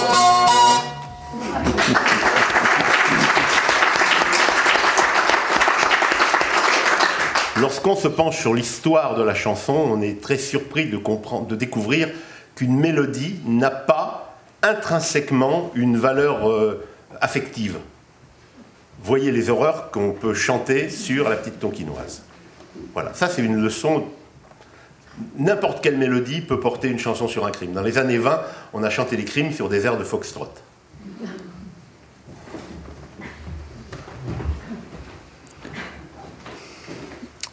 Alors, c'est. important, donc, euh, une fois de plus, de, rappeler finalement cette continuité hein, de, de l'émotion populaire suscitée par le crime et puis de cette volonté de, d'en appeler à, finalement à la peine de mort, effectivement, sur, tous les airs, sur tous les, sur tous les champs possibles. Euh, dès lors qu'on a affaire à ce type de, personnes qu'on considère comme étant finalement, euh, je l'ai déjà dit à propos de Vachet, des monstres. C'est-à-dire que c'est parce qu'ils ont quelque chose qui n'est pas humain, qui, qui, ne, qui ne nous appartient pas, qui est différent de nous, qui en fait des êtres à part, que l'on peut se permettre de les éliminer un petit peu comme un, jardinier euh, coupe une branche morte d'un arbuste ou, euh, ou, comme le dirait euh, Lombroso, un, atavisme, c'est-à-dire que vous savez, quand on a dans, les jardins des arbustes panachés, si on a une branche verte qui revient et qu'on la laisse pousser, tout l'arbre va, tout l'arbuste va redevenir vert. Et donc il faut couper le, la, branche, le retour au type d'origine. Eh bien, l'idée de, la criminologie de l'époque est alors qui n'est pas exprimé évidemment dans les complaintes, mais qui quelque part euh, dit un peu la même chose. S'il tue, il faut tuer. Eh bien, c'est que ces êtres euh, différents. Alors, évidemment, la criminologie ne parle pas de monstres, mais vous voyez bien la liaison entre la complainte qui dit s'il a tué, il faut, il faut le tuer, la presse qui vous montre euh, littéralement, visuellement, des monstres, parce qu'évidemment la presse euh, n'a pas une obligation d'exactitude lorsqu'elle euh, rend compte des, visages des personnes. Et, même lorsqu'elle passera à la photographie dans l'entre-deux-guerres, vous savez probablement que les photographies, finalement, elles étaient utilisées avec des retouches. C'est-à-dire qu'on avait une photo originale, et puis pour que ça imprime bien, parce que l'impression était de mauvaise qualité, on rajoutait au crayon, à la craie, des traits. Et les traits, bah, évidemment, euh, quand c'était pour un criminel, on n'allait pas les adoucir. Donc euh, vous avez des exemples célèbres, comme par exemple, je ne l'ai pas là, mais la, photographie des sœurs Papin à la une de détective, où vous avez finalement un contraste qui est fait entre les, visages qui, sont, qui, ont été un tout petit peu euh, rendus plus agressifs, mais où malgré tout, vous avez en dessous un commentaire, deux anges, ou deux, brebis, non, des brebis enragées qui ont tué leur maîtresse, euh, comme vous le savez, euh, à, coups de couteau, de peau d'étain, et qui, les ont énuclés. Et donc, il y a l'atrocité du crime qui fait contraste avec les visages. Et je crois que c'est important aussi de rappeler cette, euh, finalement cette tradition qui s'est enracinée au XIXe siècle, mais qui date, comme je dis, de la physionomonie, de, ces, visages que je vous ai montrés, je vais peut-être vous les remontrer encore une fois, de finalement toutes ces sales têtes là que, que je vous ai montrées tout à l'heure. Hein. Regardons-les encore une fois. Là. Euh, cette tradition que euh, finalement on pourrait deviner la dangerosité ou l'état dangereux d'une personne à partir de son visage et que spontanément ce serait lisible. Et ce que disaient bien les complaintes qu'a chanté tout à l'heure Jean-François, c'est que non, finalement, on aurait bien aimé pouvoir deviner que Soleillant allait commettre ce type de forfait, mais malheureusement, sur, sa, sur sa salmine, ça ne suffisait pas pour pouvoir le dire. Et donc il y a toute cette question du dépistage de l'observation des personnes et de savoir comment on va pouvoir les, dépister. Ah, bah, vous, connaissez certainement tous le film Minority Report, mais cet imaginaire d'essayer d'arriver à, prévenir le crime ou à découvrir le délinquant, l'infracteur, en tout cas le plus grave, avant même qu'il commette la première infraction, infraction c'est un rêve qui se met en place au XIXe siècle, avant même euh, évidemment la, nouvelle de, de Philippe Cadic. Et ce qui est important aussi, c'est de se souvenir que comme on a cette règle d'or qui, se met en place au XIXe siècle de la sale tête égale quelqu'un de dangereux euh, qui va commettre potentiellement des infractions, on a en même temps le discours, certes minoritaire, mais contradicteur. Souvenez-vous, j'ai cité tout à l'heure euh, Victor Hugo. Victor Hugo, dans Notre-Dame de Paris, Quasimodo, c'est la laideur absolue, physique, mais pas morale. D'accord Et donc, il vient contredire cette règle. Il y a un autre personnage qui vient contredire cette règle, c'est euh, l'assassin Pierre-François Lassner, qui euh, a commis euh, des, crimes qu'on considère comme étant monstrueux, mais qui lui-même, finalement, ne présente aucun stigmate sur son visage. C'est d'ailleurs pour ça que les phrénologistes vont s'emparer de son crâne et disent d'ailleurs que c'est curieux, il, a, il a, aussi des côtés bons, ce personnage.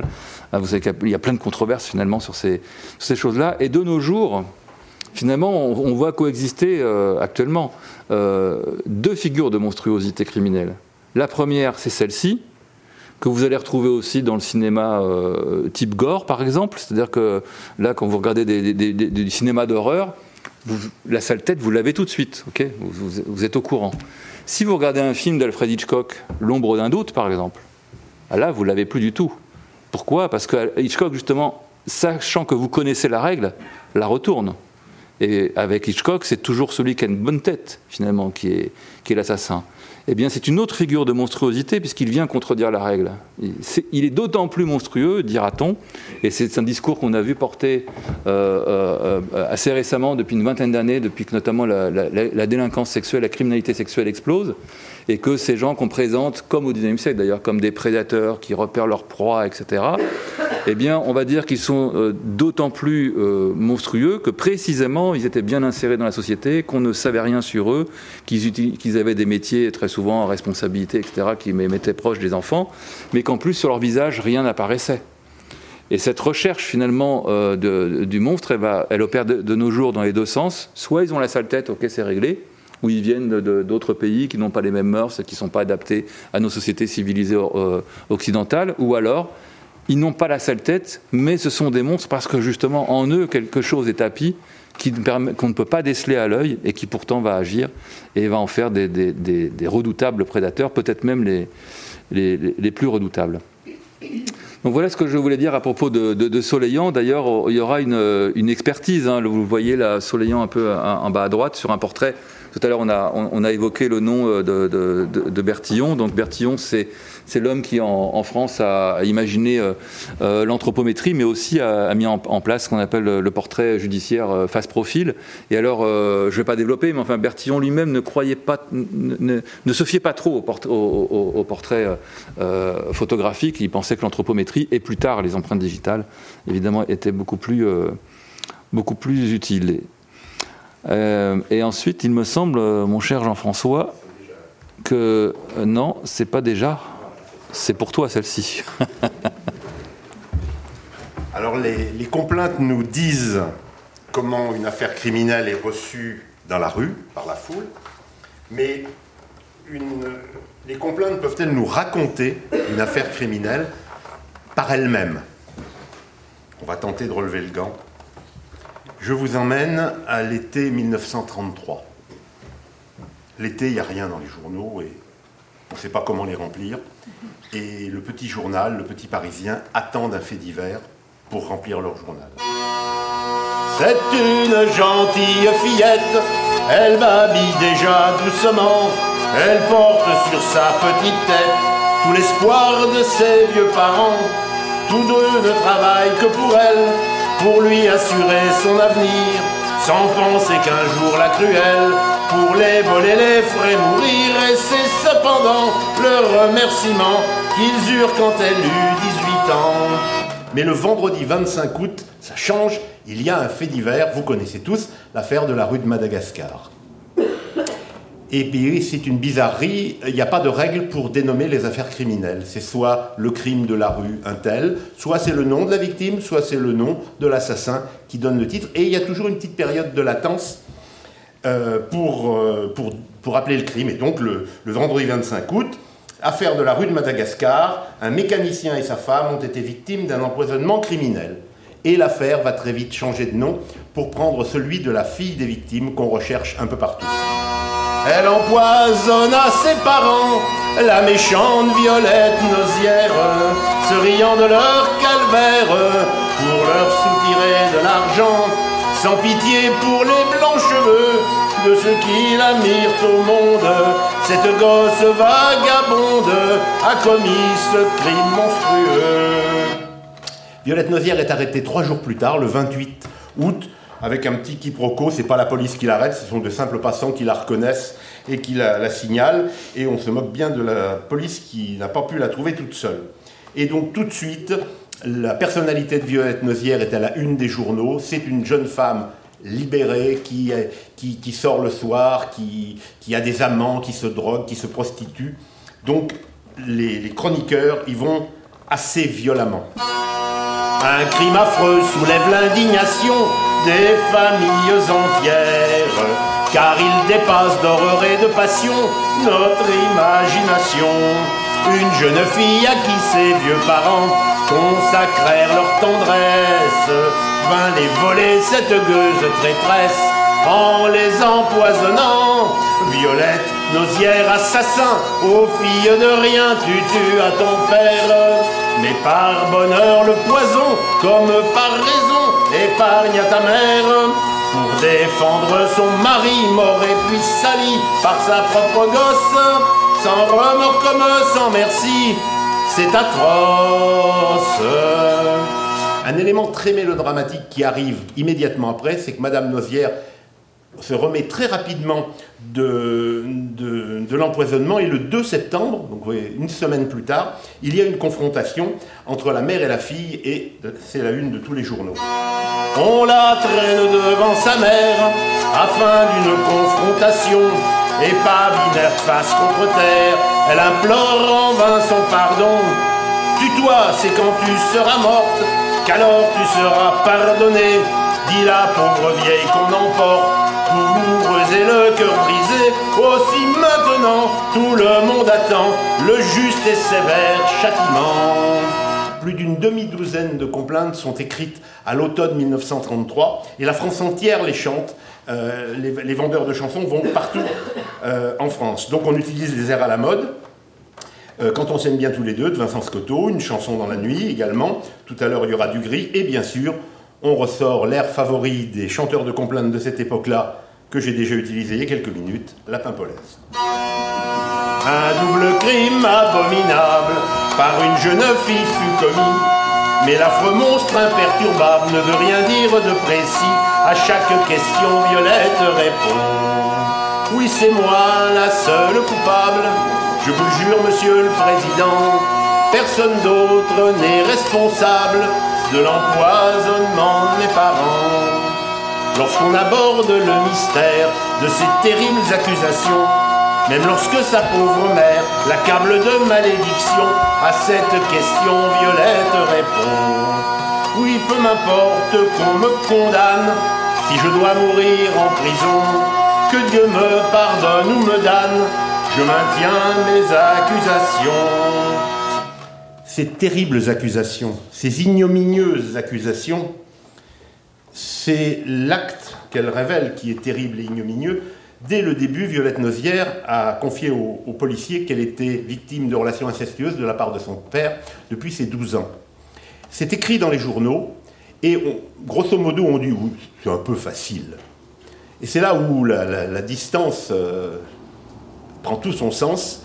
Voilà ce qu'on a dit à l'époque. Et lorsqu'au procès, ces, choses-là sont évoquées, on dit écoutez, non, soyez correct, on ne va pas parler de ça dans une cour d'assises, enfin quand même. Donc autrement dit, cette raison est complètement balayée. Il n'y a que le commissaire Marcel Guillaume, hélas pas en, charge de, de l'enquête, qui, qui, creuse cette piste, mais il sera très vite écarté. Et donc, le procès qui survient en octobre 1934 est écrit d'avance, on promet à euh, Violette Nozière la peine capitale. Aux pauvres parents malheureux, victimes de cette gueuse, votre triste mort affreuse est toujours là devant nos yeux. La méchante vous a ravi, à la foule qui vous estime. Il faut par la guillotine, elle expie ce crime odieux. C'est un verdict impitoyable qui vient de frapper l'accusé. La folie n'est pas la coupable, rien ne pouvait plus l'excuser. À l'audience, une pauvre mère a pardonné pour son époux, gravissant l'horrible calvaire. C'était son enfant malgré tout, et la maman se la présente, prit pour de nom, tout en pleurant.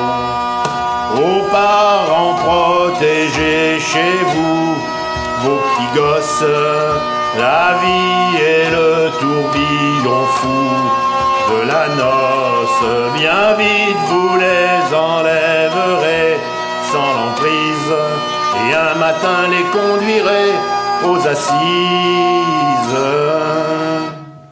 Violette est condamnée à mort le 11 octobre 1934. À cette époque, l'usage n'est de ne pas guillotiner les femmes. Aussi, sa peine de mort est commuée en réclusion à perpétuité le 25 décembre 1934. En 1942, sa peine est réduite à 12 ans de travaux forcés par le maréchal Pétain. Elle est libérée en, août 1945 et en novembre 1945, le général de Gaulle lève son interdiction de séjour sur la majeure partie du territoire français. En mai 1963, Violette est réhabilitée par la Cour d'appel de Rouen. Le saviez-vous? Violette Nozière est morte avec un casier judiciaire vierge. Je crois qu'il n'y a que deux cas dans l'histoire judiciaire française de condamnés à mort réhabilités euh, après, avoir, après avoir été graciés. Elle est morte en 1966, elle est enterrée dans un petit coin de la Nièvre.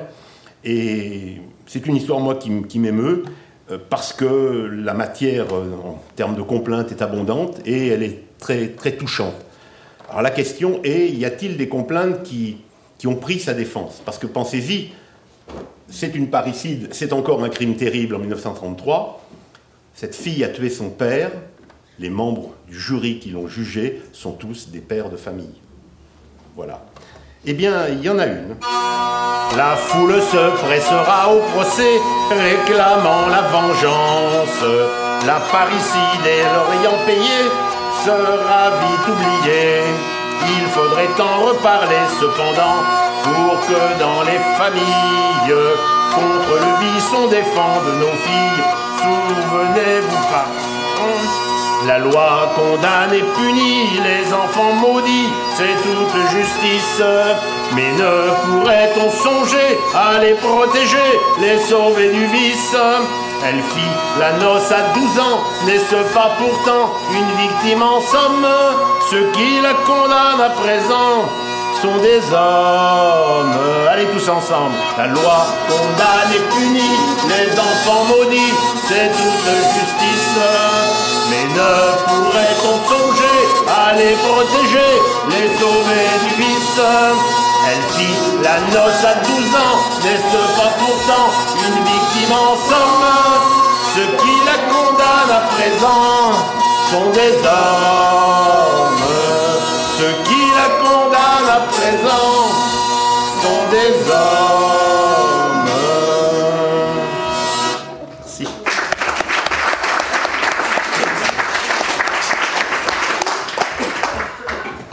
Merci beaucoup Jean-François. On peut dire aussi que sur cette affaire euh, Violette Nozière, il y a une très bonne euh, étude historique qui a été publiée par Anne-Emmanuel de Martigny sur, euh, sur l'affaire et qui est très très très beau livre.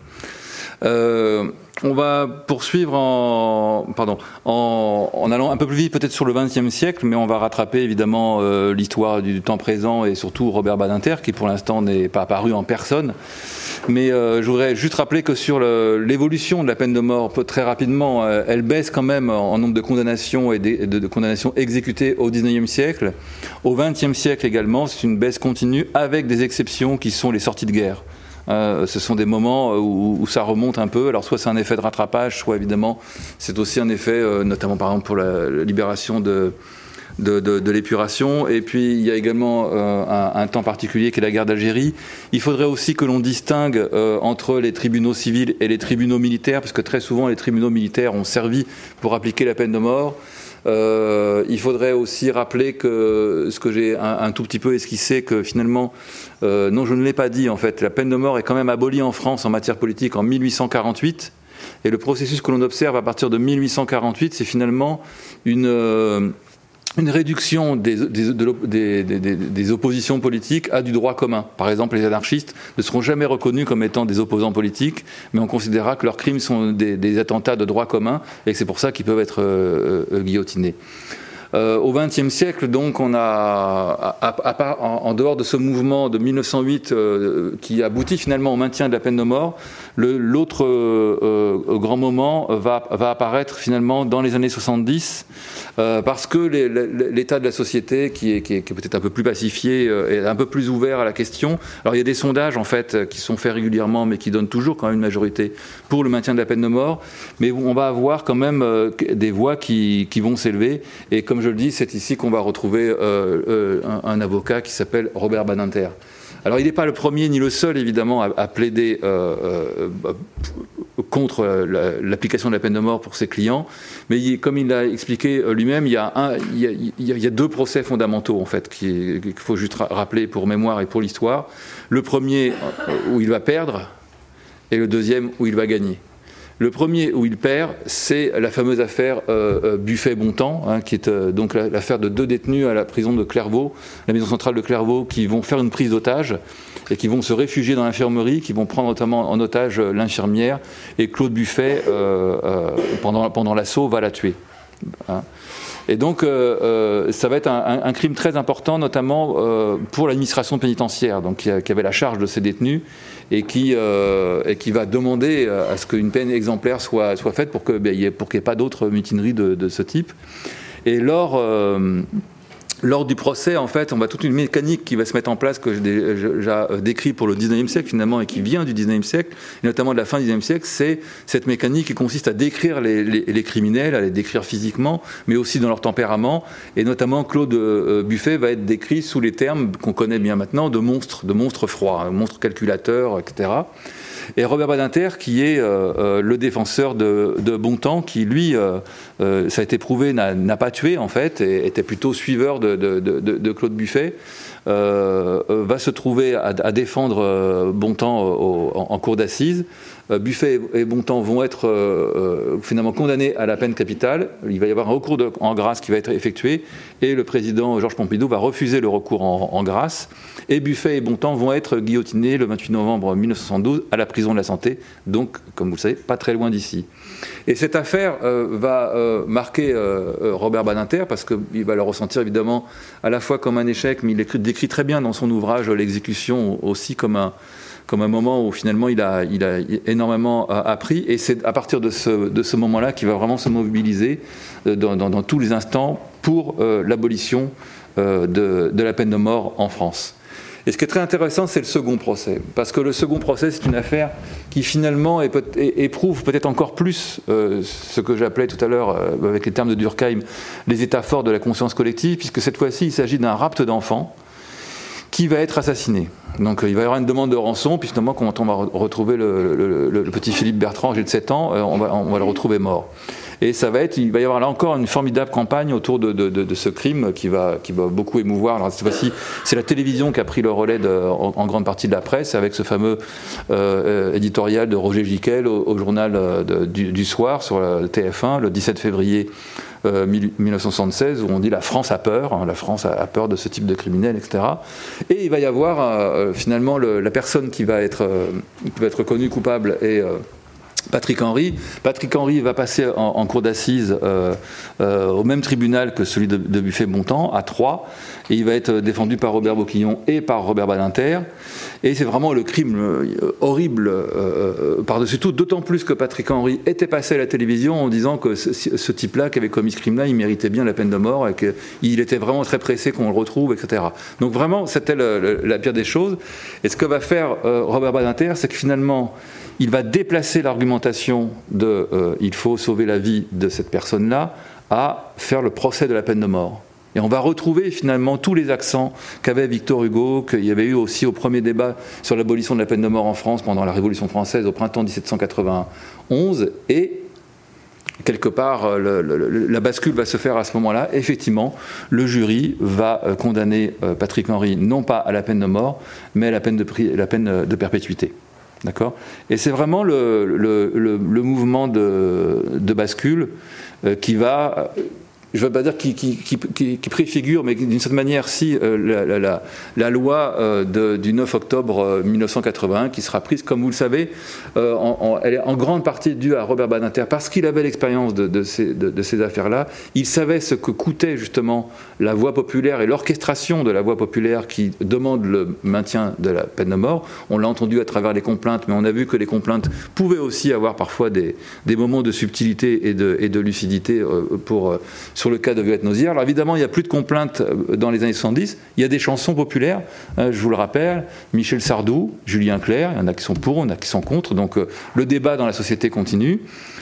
Et, euh, et, finalement, ce que je voudrais dire pour conclure, puisque c'est l'heure, c'est que euh, j'étais très, euh, très heureux et un peu ému aussi de pouvoir faire euh, organiser cette conférence à propos à la fois de la collection de Robert Badinter et donc de l'homme parce que au fond au-delà des pièces qui nous sont présentées et qui sont uniques et qu'on ne reverra pas puisque c'est une collection privée il y a quelque chose qui nous est accessible à tous dans, la, pensée dans la trajectoire de, de Robert Badinter ce sont évidemment ses écrits Hein, tous, les, textes qu'il a produits, qui sont publics, qui ont été publiés, qui ont été republiés également en livre de poche. Je pense donc à ces deux moments de, procès euh, qui ont abouti à un livre, l'exécution pour euh, Bontemps et, et Buffet et Bontemps, et puis euh, l'abolition pour décrire le processus de l'abolition de la peine de mort.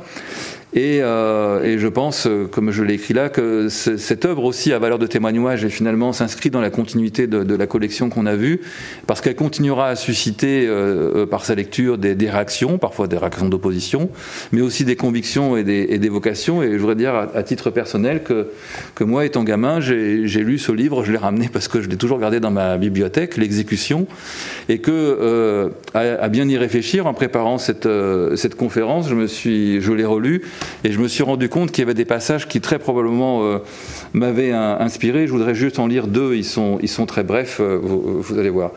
Le, premier, c'est euh, lorsque Robert Badinter dit, parle justement de, la réaction que l'on a par rapport au criminel. Hein. Il dit ceci. La fascination que suscite le criminel de sang est ambiguë. Elle est horreur et peur mêlée, elle est condamnation du crime commis, mais aussi refus de s'avouer que le criminel n'est pas fondamentalement différent de nous qu'il est simplement notre visage le plus terrible. Fin de citation. Et c'est pour ça, euh, dit-il, que lorsqu'on nous présente un, criminel euh, au procès ou dans les médias, on est souvent déçu parce qu'on cherche, dit-il, ce qui, chez cet homme, trahirait le monstre. Vous voyez, la figure du monstre qui revient. Une réflexion, une attitude. Car il est toujours difficile de condamner un homme alors qu'il est commode et satisfaisant de liquider un monstre. Et ça, ce processus, il est démontré par tous les collègues sociologues ou anthropologues qui travaillent sur les massacres de masse, par exemple. Ils montrent bien qu'avant de passer à l'acte pour tuer quelqu'un, il faut d'abord l'avoir mis à l'écart, mis à distance, l'avoir déshumanisé pour ensuite pouvoir imaginer qu'on puisse l'écraser comme un cloporte ou comme une bête malfaisante. Et il disait aussi ceci, euh, Robert Banater, dans ce livre, une société qui ne serait pas aberrante devrait sans cesse être préoccupée du crime, comme du cancer ou de la tuberculose. Et quand on, quand, on connaît les, débats et la façon, la façon dont, ça se passe de nos jours, eh bien, on se dit que ces paroles restent d'une puissance euh, euh, tout à fait euh, réelle et malheureusement, je crains, à la fois présente et, d'avenir. Et pour terminer vraiment cette fois-ci, je voudrais vous dire que si vous avez apprécié les complaintes de Jean-François, il prépare également un très bel ouvrage qui sera la, la somme, à mon avis, quasi définitive sur les complaintes. Mais en attendant, il y a la base de données avec la géolocalisation des complaintes. Alors malheureusement, il y en a euh, maintenant plus de 1200, mais il ne les a pas toutes chantées. Hein. Jean-François, il faudra quand même que, s'y mettre. Et puis, euh, pour, la peine de mort, nous avons décrit le processus de l'abolition très très rapidement cette conférence. Et je vous invite donc à, à retrouver sur le site Crime Corpus l'exposition qui avait été faite avec Jean-Claude Farcy et que l'on a renouvelé pour les 40 ans d'abolition avec 11 euh, chapitres dans lesquels euh, Robert Badinter évidemment a également euh, toute sa place. Voilà, je vous remercie beaucoup pour votre attention et on peut peut-être répondre à des questions si Vous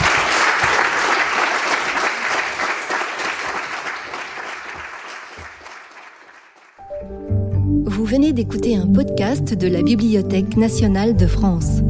Retrouvez les conférences, rencontres et créations de la BNF sur toutes les plateformes de podcast ainsi que sur le site bnf.fr.